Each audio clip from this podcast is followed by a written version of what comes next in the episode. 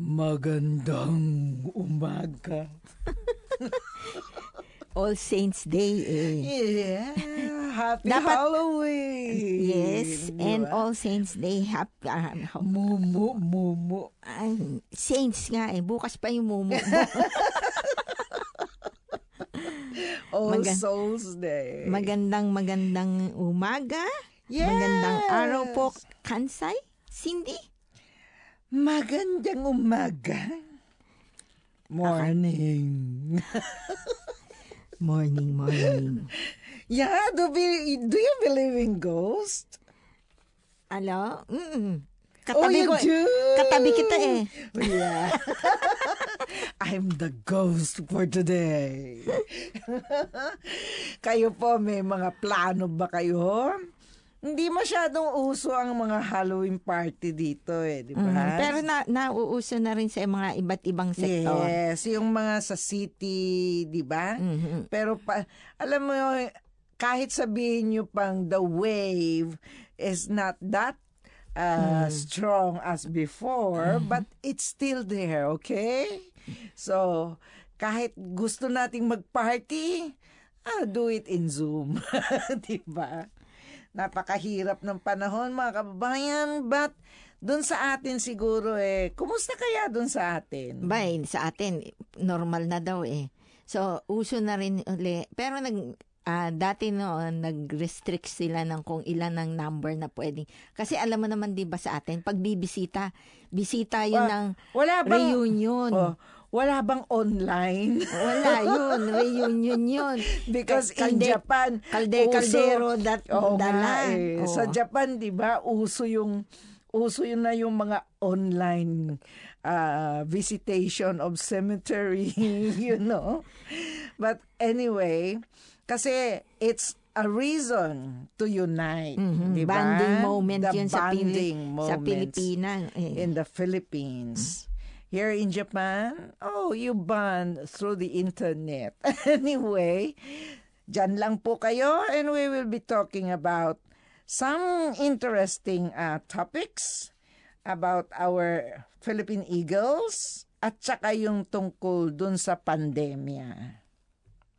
Alam po ba niyo mga kababayan na meron tayong Philippine Eagle Center dun sa Pilipinas? Mhm. yung tinatawag yung foundation kaso eh humihingi na ngayon ng ano nang nagbibigay warning Mhm. ang Philippine Eagle Foundation. Opo, kasi hindi na daw ganun kaganda ang Philippine Eagle Mhm. Center. Yeah. Kasi dati na noon ay maganda nga at ah, Mhm. malaki ang kanilang facility. facilities. madami silang tapos mga- alaga talaga. Oo, di tapos madami silang mga tanim. Mhm. Pero ngayon daw, ah, umunti na ang mga forest, yung, yung woodland Mhm. nila. Tapos ang dami na rin mga poultry and game farms. Ang problema nga kasi, tumaas yung mga aktibidades ng mga tao na nasa paligid ng center. Mhm. Katulad nga ng nabanggit mo kanina, eh meron na nagpo-poultry, meron ng kung ano-ano yung mga ginagawang mga aktibidades na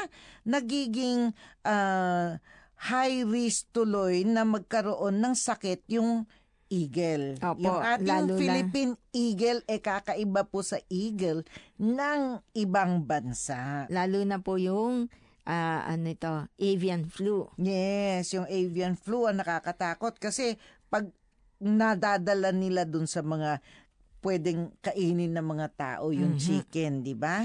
Tapos na, na ano din, 34 na ang namamatay dahil lang sa i- i- ah, i- ah, dahil sa avian flu. Mhm. So, ang ano din po nito ay nai-stress din yung eagle mismo. ang prob- oh, nakaka-affect sa hindi lang kanilang yung breathing. stress kundi eh nakaka nakakapatay, Mhm. di ba? Na kaya nababawasan yung an iilan na nga lang sila eh. Mhm. Di ba? Tsaka, kailangan natin pong alagaan. Siguro sasabihin nung iba, bakit kailangan nating alagaan yan? Eh, hirap na nga rin yung buhay natin. Pero, iisipin, dapat pong isipin natin, eh yung mga susunod na mga henerasyon ng Pilipino, eh para maintindihan nila kung ano ang kakabi, kakaiba ng Philippine Eagle dun sa ibang eagle na ng ibang bansa, mm-hmm. 'di ba? Na hindi nyo po makikita dahil ang center natin nasa may bandang Davao, 'di ba? Opo. Nasa may uh, in fact tourism reserve area to mm-hmm. sa Barangay Eden. Davao so, City. ngayon, na, nahingi po sila ng tulong pag nais po ninyong uh, sumuporta, eh, meron sila pong hashtag na pwede kayong mag-donate. Mm-hmm. Ag pang 500 pesos daw ay para dun sa pagkain nung isang pares nung eagle. Tapos isang libo ay para naman dun sa mga nag-aalaga. Ang limang libo naman ay para dun sa mga yung paggawa nung uh, bakod. bakod. Mm-hmm. Yung 10,000 naman ay para sa construction ng emergency facilities. Kahit po ang mga tao ay naghihirap, kailangan po natin pag-isipan din na ito'y, itong Philippine Eagle na to ay parang national bird natin. Mm-hmm.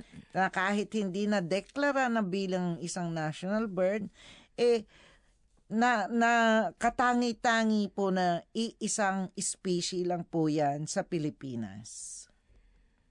Okay, ngayon naman, sa panahon po ng pandemya, eh marami pong nagkakasakit at na mm-hmm. yung tapos yung mga merong mga insurance policy. Opo. Eh, mga private insurance policy. Eh kaso ang problema niyan sa dami ng nauospital, tsaka kailangan din nilang i-cover yung mga hindi na ospital mm-hmm. dahil da, kaya hindi na ospital dahil hindi kayang uh, tanggapin mm-hmm. ng ospital. So, kailangan din nilang i-covered kasi sakit yan eh, di ba? Mm. Ngayon, ano ang problema ngayon? Ay, ang problema ngayon, kailangan na nilang ilimit yung scope mm-hmm. na pwedeng eligible sa isang policy holder mm-hmm. para makakuha ng COVID-19 hospitalization benefits. Mm-hmm. Ang ano po, ang nililimit po nila ito sa age ng 65 or older yung nangangailangan ng hospitalization. Oo, yung therapeutic drugs na talaga, hindi ba? O kaya yung mga oxygen, Opo. yung mga talagang kailangan uh, suportahan para yung mga kung sa makatuwid, sa madaling salita po, mga kababayan, ang bibigyan lang po nila ng uh, bayad katumbas ng kanilang premium o kaya policy ay yung talagang mga nasa ser- seryosong kondisyon. Apo. O kaya yung pregnant. Oo. Nilagay yung... nila doon. Kasi may risk din ng developing Oo. sa severe. Nung bata, di ba? Opo. Kaya yung, kasi maraming, maraming ngayon dahil dati, eh pag sa bahay lang, pwede kang kumuha. Pwede ka rin mm-hmm. kumubra mm-hmm. doon sa inyong policy. Pero ngayon, syempre, sa sobrang dami ay mababankrupt na po yung insurance uh, company. So, kailangan na po nilang magbigay ng uh, mag-ibahin yung, pa, pa, yung kanilang ruling kung kayo'y bibigyan ng kabayaran o hindi. Opo. At ginagawan din po ng asosyasyon na magkaroon ng alternative mm-hmm. sa medical treatment certificates. Yes, alam so, mo kasi ba? Kasi mahirap 'yun eh. Alam mo ba Mina, mm-hmm. napaka mm-hmm. napakamahal ng medical certification lalo na kung kunwari ikaw ay biyahe sa ibang bansa. Mm-hmm. So, inaano nila kung pwedeng result lang. Mm-hmm. Yung kumbaga, yung wala nang yeah, mga para daming document. Diba? Oh, Kasi uh, may nangyari nga dito sa Japan na pinepeke na mismo ng doktor ang certificate. Mm. So, para hin walang pekehan, eh, ipakita na lang yung talagang lumabas na resulta mula dun sa PCR center. Mm-hmm. But, uh, you know, kailangan anything, pa rin nilang uh, anything can happen. Yes. so, ang ang ano lang po niyan, honesty is the best policy. Tuloy-tuloy ang ating programang From Overseas Philippines, FM Kokolo 76.5. Ito pa rin po ang inyong lingkod, si Cindy. At si Mina po. Okay. Ngayon eh, alam nyo, na, ang nakakatuwa dyan mga kababayan eh, pag may krisis, eh may tendency ka maghanap ng alternative. Mhm. Di ba? Ngayon, ang dahil nga yung, yung kunwari, hindi na tayo makakain sa restaurant. Maraming lumabas ngayon ng delivery, di ba? Opo. Eh paano naman yun kung sarado na lahat? Saan ka maghahanap ng pagkain? Meron tayong convenience store. Mhm. Eh pag wala kang makitang convenience store, anong gusto mong makita? Vending machine. Oh yeah, Pero the ito vending machine. Pero Ngayon- ito nakakatuwa, Cindy. Kasi ang kliyente niya galing sa iba't ibang cli- ah, time frame, di ba? Oo, yung kumbaga sa ano, may ibang time zone po ang mga bansa. Kasi po, ang naging ano na nga eh, work from home. Oo. Ngayon, taga California siya. Mm. Eh, nagugutom siya. eh, pero gustong-gusto niya Japan eh, na, Oo. naisip niya. May ba't hindi kaya ako magtayo ng ano, vending machine Yeah. dito? Yan. Kasi hindi uso ang vending machine sa ibang bansa. Mhm. Dahil, dahil nga, yung security, Mhm. di ba? Kasi binabasag yan o ano. So, kunwari, wala kang matakbuhan, wala kang ma- mahanap na kakainan. Ang gustong-gusto mong makita, eh yung vending machine. Mhm. Tsaka ang gusto niya, sabi mo nga, gusto niya ng Japanese eh, di ba? Mhm. So, naisip niya yung gyoza, yung sweet potato. Well, bakit bakit may mga vending machine diyan? Eh bakit wala yung para sa ano, Ano? hinahanap niya? Ramen. Yes, for Noodles. ramen, the noodles. Parang napakahirap ng vending machine na noodles, di ba? Kasi pizza you can just buy and then you you can heat it. Mhm. Eh ang ramen eh the very important one is the soup, Yes po. di ba? At ang natutuwa siya, kasi nga, di, sabi mo nga, nag, madami na, Mm. mga gyosa, mga gano'n. Nagtingin siya sa internet din kasi. Mm. Oo. Tinignan niya, may sweet potato, may pizza, may Mm-mm. curry, may edible insects pa daw. Oo nga. Ma- yan eh, madali kasing ibenta yan sa vending machine. Mm-hmm. And the most popular one is, of course, the drinks, di ba? Opo. Pero pagdating sa ramen, Iba na daw yung, Wala yung eh. ano. oo Di ba? nga. Kailangan mainit yung, yung ano. So nag nag ano nakaka, nakakatuwa kasi yung kanyang Yokai Express talaga niyan tiningnan din yung ramen dispensary sa Yes. Haneda Airport, sa Oo. Tokyo Station, sa mga parking lot ng ano Ma, sa actually Tokyo. nga eh, tiningnan niya yung mga retro. Mhm. Di ba? So, paano lang ginagawa yan? Kasi dito, dati usong-uso yan yung mga vending machine, yung cup noodle. Mhm. Di ba? Lalo na sa mga estudyante. So, gusto niyan dalhin doon sa kanilang bansa. Mhm. At uh, pinagmamalaki niyan Mm-hmm. within 90 seconds. Yeah, the 90 second thing. you know, there are many ways to do that. But uh, interestingly, actually nga eh, dito nga eh, yung mga family restaurants, di ba? Nagko-compete yan eh. How long does it take for a menu to come out from a family restaurants, di ba? So they build the technology within three minutes. Imagine mo, sometimes I'm wondering, hmm, what are they doing? Simple. Heating. That's why it's cheap. Aha. So something like you're buying an instant thing and, and bring it home and then you heat it in the microwave oven. Ngayon, ang ginawa niya, Nagting, nagtingin nga siya. mm, Sa kanyang research, sabi niya, ba, natutuwa siya sa Japan kasi one for every 31 people may vending machine. mm Actually nga eh, yun ang unang-unang naka-attract sa akin, Mina, nung ako'y bagong dating dito sa Japan.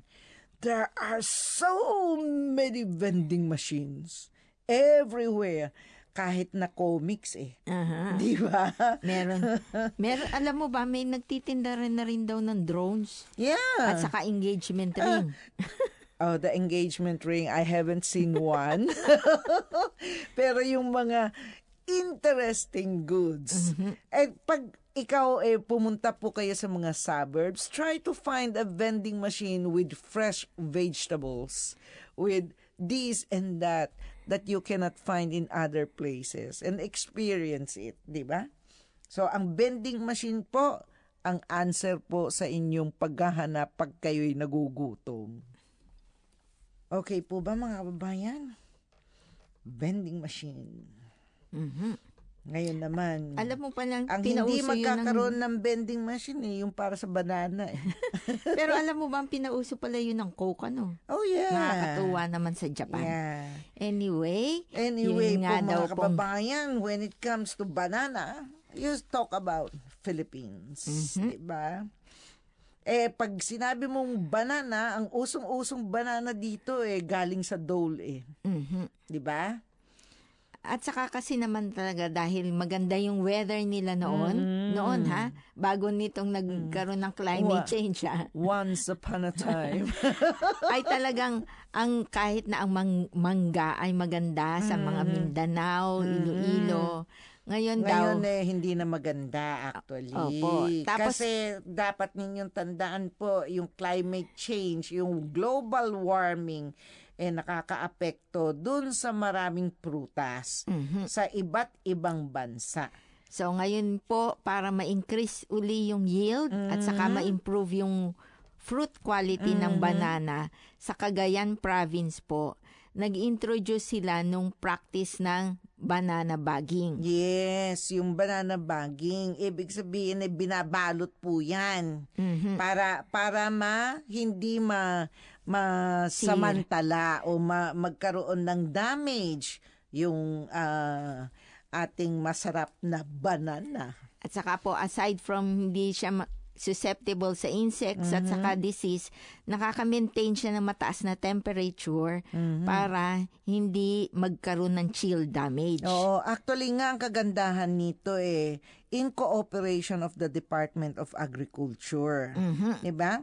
Sila yung nagturo kung paano gagawin yun. Tapos yung mga microclimate daw, yung yung pag ano yung pagtaas ng temperature pwede nilang ah, ibawasan yung ah, damage dun sa prutas. Opo, alam sa pag-control ng ah, environmental conditions. Opo, alam niyo naman po kasi sa atin, sa atin mag- ang ang mga farmers natin, hindi siya ganong ka-technical kagaya dito, di ba? it's not high-tech. Kasi dito eh, even their farmers, they are taught from Opo. generation to generation paano alagaan yung Opo. prutas, paano hindi, para gumanda yung kulay ng prutas. Sa atin eh, harvest na lang tayo. Opo, at Di saka ano tayo, ah, kumbaga eh, ah, kanya-kanyang kuro-kuro. So, hindi masyado sa atin ang technology transfer. Kaya maganda yung ginagawa nung gobyerno na makipag-ugnayan dun sa ating mga magsasaka Mhm. na turuan sila ng mga teknik na pwedeng maisalba yung mga o kaya mas gumanda yung ani. Mm, Opo. Kasi nga po, eh, sa atin, alam mo, ah, kahit ang ang presyo ng pataba, hindi siya Mm-mm. suportado ng gobyerno. Kaya Yes. kailangan yung farmer suportahan din po Oo, natin. masuportahan din na, po natin kasi hindi lang po yung mga magsasaka ang ah, nakakakuha po ng benepisyo dito kundi yung buong komunidad Mhm. na kanilang ah, tinitirhan. Kaya sana ipagpatuloy ng mga ng gobyerno yung pag ah, a-assist, di ba? Yung pagdadala ng teknolohiya dahil marami sa ating mga magsasaka na hindi talaga nakatapak sa universidad o kaya yung mga nag-aral sa universidad na malamang na sa paminsan-minsan eh bisitahin yung ating mga farmers para matutunan po nila ang mga bagong teknolohiya. Okay po ba mga kababayan? Huwag niyo pong kakalimutan ang inyong mga mahal sa buhay na pumanaw na. Sana naman ay maipa, maalala po ninyong maipagdasal sa araw na ito. At bukas, Bukas din, it's the All Souls Day. So, remember your loved ones and maybe saying a little prayer or just saying, hello there. tapos mamaya sasagot sa inyo, hello also, I'm here. Yeah. Oh, how are you? Fine, thank you. Oh, come on, don't come. Di ba? But anyway, it's once a year, so we get to say hello to our uh, loved ones who went away. Kailangan po natin silang alalahanin at uh, sana po eh masaya sila Opo, sa kanilang kabilang natin. buhay, di ba? So yung mga hindi makakauwi sa atin, eh you can bring your prayers, say your prayers anywhere you are. Dahil sila, they don't need visa. So they can arrive to Japan without free ride. okay? Anyway, yung mga takot sa mumo, sabi ni Mina eh, kanina ako yung mumu eh. so, mga kababayan, wag po niyong kakalimutan, suportahan po natin yung mga produkto sa atin, sa Opo. bansa natin, at ah, tulungan din po natin ng Philippine Eagle Foundation na sana eh, yung pagtulong sa pagsagip ng ating ah, agila dun sa Opo. Pilipinas. Okay po ba? Ito po si Cindy. At si Mina po, Bye! hanggang sa muli.